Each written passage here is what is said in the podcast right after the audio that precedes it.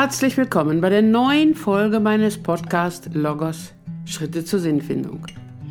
Ihnen allen wünsche ich zunächst ein frohes neues Jahr und alles Gute für das Jahr 2024. In dieser aktuellen Folge werde ich weiterhin auf die existenzanalytische Traumdeutung eingehen. Grundlegende Aspekte dazu hatte ich Ihnen ja schon in den vergangenen beiden Folgen genannt. In dieser Folge werde ich auch anhand von einem Beispiel auf den Umgang mit Traumserien eingehen. Dann auch auf den Umgang mit einem sehr eindrücklich in Erinnerung gebliebenen Traum aus der Vergangenheit. Immer wieder kann es vorkommen, dass Menschen wiederholt von einem oder einem ähnlichen Thema träumen.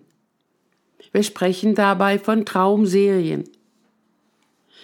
Manches Mal wird dabei relativ schnell die Botschaft des Traumes klar erkennbar. Manches Mal aber ist dies nicht der Fall. Die Träume wiederholen sich, drängen sich mitunter sogar auf, wie es ein Patient einmal formulierte. Dazu ein Beispiel aus meiner Praxis. Eine junge Frau, sie war circa 40 Jahre alt, sie war vom Beruf Sonderschullehrerin, war verheiratet und Mutter von drei Kindern, schilderte mir folgenden Traum, den sie zu dem Zeitpunkt in kurzer Zeit schon viermal geträumt hatte und der sie, wie sie selber sagte, einfach nicht losließ. Ich bin in der Uni und stehe vor dem schwarzen Brett. Viele Menschen sind um mich herum. Ist irgendwie ein Gewusel und viele davon nähern sich auch dem schwarzen Brett, schauen darauf und gehen wieder weg. Meine Freundin Beate kommt auch dazu. Ich bin ganz irritiert. Steht da auch eine Nachricht für mich? Meine Freundin schaut kurz hin und dreht sich wieder um. Ich frage sie, stehen da auch Nachrichten für uns? Haben wir denn bald auch eine Klausur? Beate sagt im Weggehen, ich muss mich beeilen. Ich muss jetzt in Raum 12. Meine Klausur fängt gleich an. Ich schaue jetzt auch auf das schwarze Brett. Stehen da auch Informationen für mich? Aber es verschwimmt alles vor meinen Augen. Ich kann gar nichts richtig erkennen. Ich bin ganz verzweifelt und dann wache ich schweißgebadet auf. Mit welchen Gefühlen wachten Sie dann auf? Zuerst ganz verzweifelt, aber dann auch erleichtert, denn ich bin ja gar nicht mehr auf der Uni, ich studiere nicht mehr und mit diesem Klausurstress habe ich nichts mehr zu tun. Deshalb konnte ich ja den Traum auch schnell wieder an die Seite schieben. Aber nun zum vierten Mal den gleichen Traum, was will der mir sagen? die Uni und das schwarze Brett, von dem sie träumten. Gab es das auch in Wirklichkeit? Ja, genau so, auch mit dem schwarzen Brett. Und was stand dann auf diesem? Da standen immer Informationen für Orte und Zeiten, wann und wo unsere Klausuren stattfanden. Da standen auch immer Informationen, wenn ein Seminar ausfiel oder in einem anderen Raum als vorher angekündigt stattfand. Die Freundin Beate, ja, die war auch meine Studienkollegin. Wir haben auch viel zusammen gelernt. Wir haben heute noch Kontakt. Die geht genau wie ich ihre eigenen Wege. Kam das früher in Ihrem Studium auch vor, dass Sie nicht genügend informiert waren? Nein, nie. Ich habe mich immer zeitig informiert, habe das immer sehr genau genommen. Gibt es denn derzeit etwas in Ihrem Leben, wofür Sie Informationen brauchen, sich vielleicht auch nicht genügend informiert haben? Hm, ich weiß nicht so genau. Ich bin eigentlich immer sehr klar und strukturiert. Gibt es denn etwas, was derzeit in Ihrem Leben nicht so klar ist? Ja, da steht noch die Entscheidung an, ob ich jetzt wieder in den Schuldienst gehe. Können Sie das noch genauer beschreiben? Ich habe nach meinem Studium in der Schule für körperbehinderte Kinder gearbeitet und das hat mir immer viel Spaß gemacht. Dann kamen meine Kinder Und jetzt war ich insgesamt fast zwölf Jahre beurlaubt. Und wenn dieses zwölfte Jahr nun um ist, und das ist bald, dann muss ich mich entscheiden, will ich wieder zurück in den Schuldienst oder eher nicht. Aber dann würde ich meinen Beamtenstatus verlieren. Was spricht denn bei Ihrer Entscheidung dafür, wieder in der Schule als Lehrerin zu arbeiten? Naja, ich will unbedingt wieder arbeiten, vor allen Dingen mit Kindern. Das habe ich immer gerne getan, aber eines weiß ich genau. Ich will wieder mit körperbehinderten Kindern arbeiten. Eine andere Schulform kommt für mich nicht in Frage.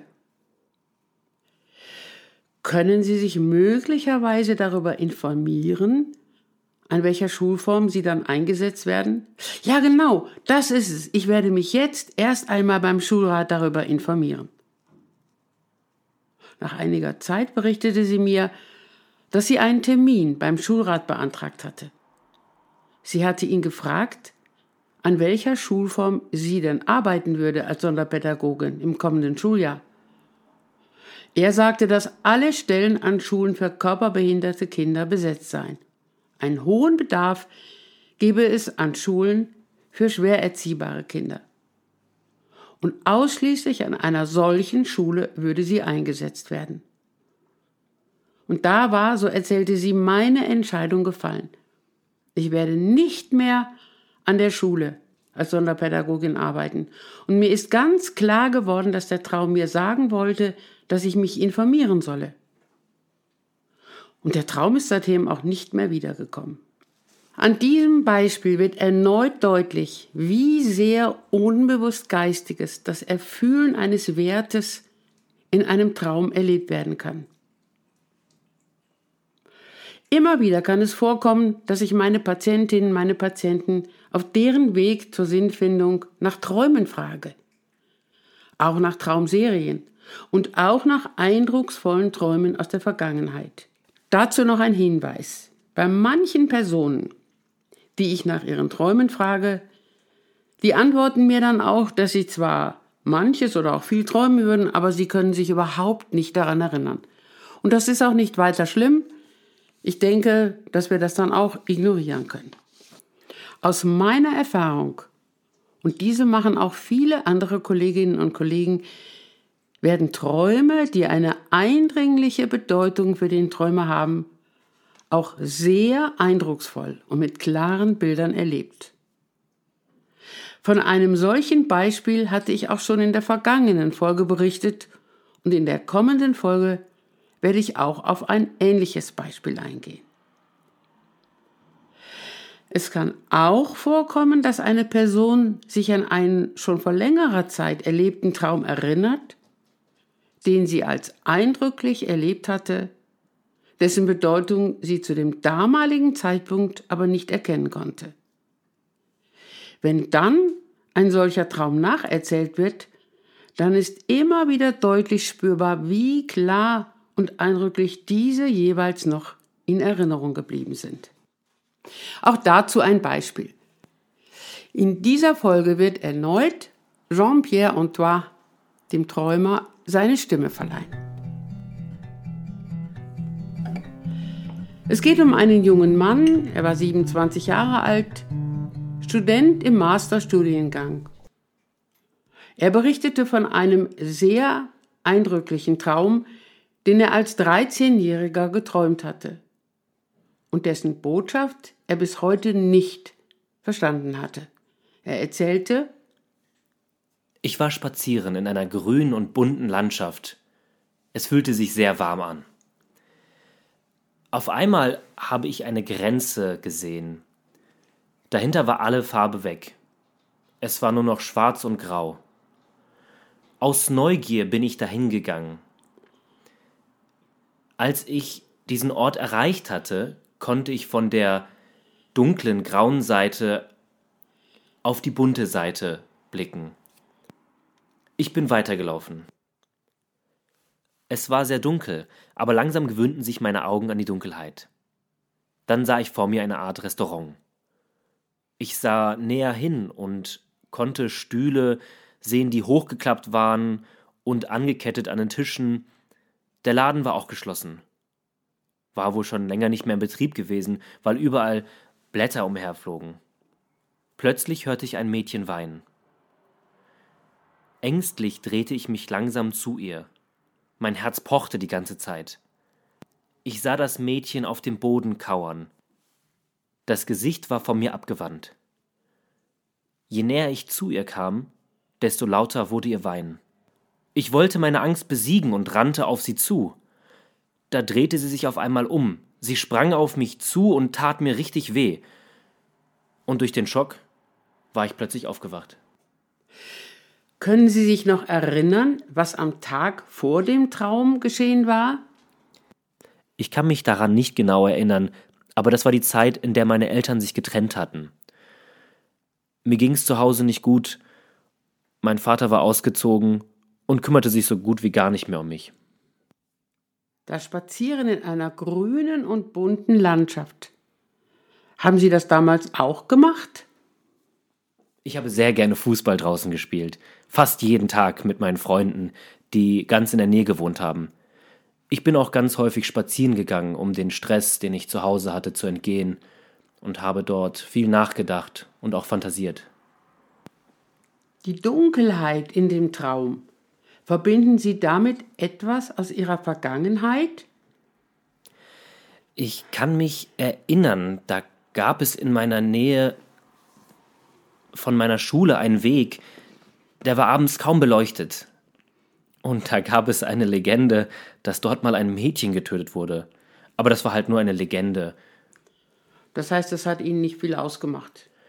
Das hat mich eher neugierig gemacht. Ah ja.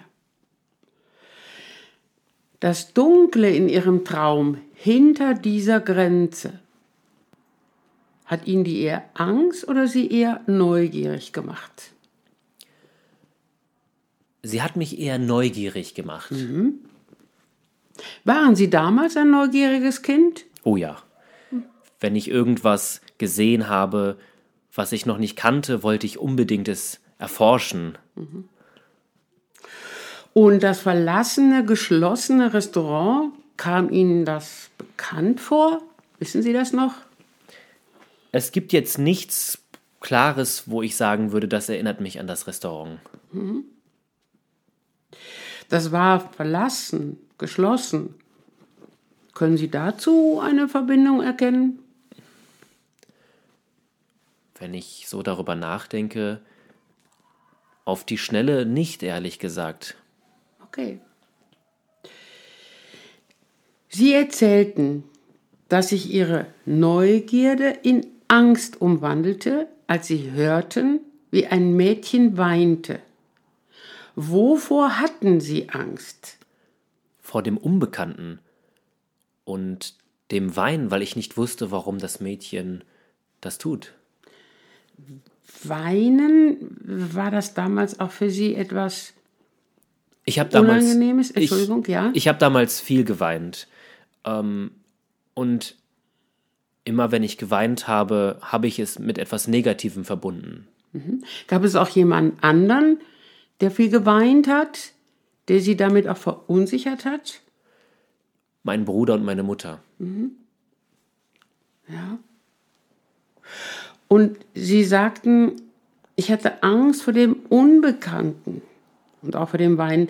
Unbekannt, gab es damals etwas, was für sie unbekannt und beängstigend war? Ich glaube die Zukunft weil nachdem sich meine Eltern geschieden hatten, wusste ich nicht mehr, wie das weitergehen sollte.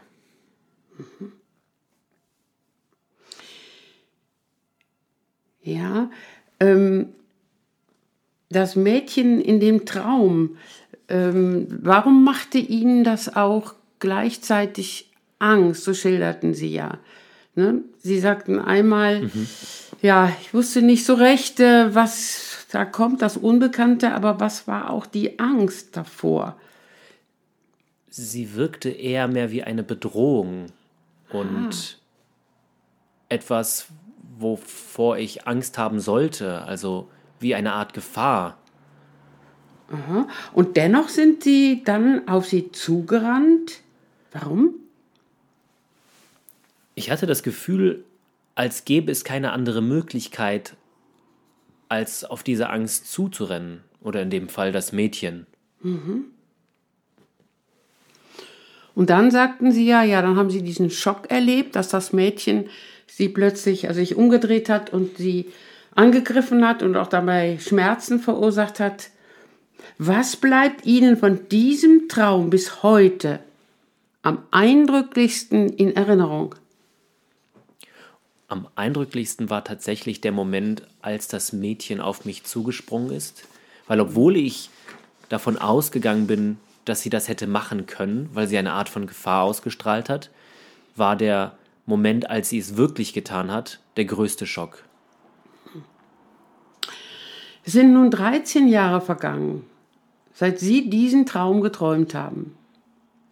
Wenn Sie sich noch einmal in den Traum hineinversetzen, würden Sie auch heute noch in die Dunkelheit gehen? Ja, ich denke schon. Ich weiß, dass es Helles und Dunkles gibt. Und ich bin heutzutage immer noch neugierig. Mhm. Und anders als zu meiner Kindheit genieße ich die Dunkelheit sehr. Wie würden Sie denn heute mit dem Mädchen umgehen? Würden Sie auch heute noch auf sie zugehen wollen? Ja, wahrscheinlich schon. Warum? Vielleicht braucht sie meine Hilfe. Würden Sie denn auch heute noch auf sie zurennen? Nein, gewiss nicht. Ich glaube, ich würde versuchen, mit ihr zu reden, weil es doch mhm. wahrscheinlich auch von meiner Perspektive sehr erschreckend, von der Mädchenperspektive sehr erschreckend gewesen sein müsste, wenn ich auf sie so zugerannt bin. Mhm. Also, Sie sehen also, wenn Sie da jetzt nochmal drauf gucken, dass auch das Mädchen vielleicht erschrocken war und sie angesprungen hat aus Angst. Und sie würden heute, um es nochmal zusammenzufassen, sie würden heute wie damit umgehen? Sie auf jeden Fall versuchen anzusprechen, ganz okay. vorsichtig. Ja.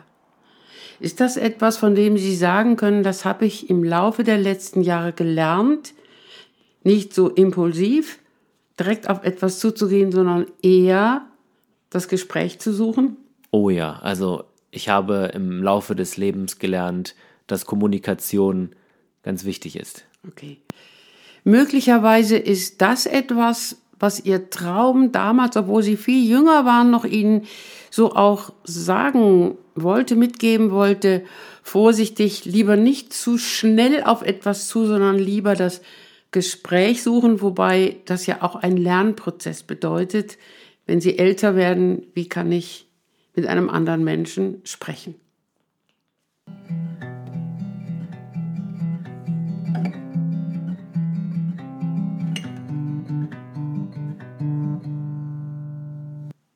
An diesem Beispiel wird, so denke ich, nochmals deutlich, wie viele Fragen zu einem Traum gefragt werden können, gefragt werden sollten. Auch wird daran deutlich, wie sehr unser Unbewusstes und das auch schon in jungen Jahren uns warnen kann, uns einen Hinweis auf künftige Schritte in unserem Leben geben kann. An dieser Stelle möchte ich Ihnen auch ans Herz legen, ebenso die Träume von Kindern ernst zu nehmen und mit ihnen darüber zu sprechen. Ein Beispiel dazu werde ich Ihnen in der kommenden Folge aufzeigen. Und auch hier einen Ausblick auf die kommende Folge. In dieser werde ich insbesondere den Umgang mit Albträumen besprechen. Liebe Zuhörerinnen und Zuhörer, ich danke Ihnen für Ihre Aufmerksamkeit und freue mich auf die nächste Folge. Ihre Ursula Thierrier.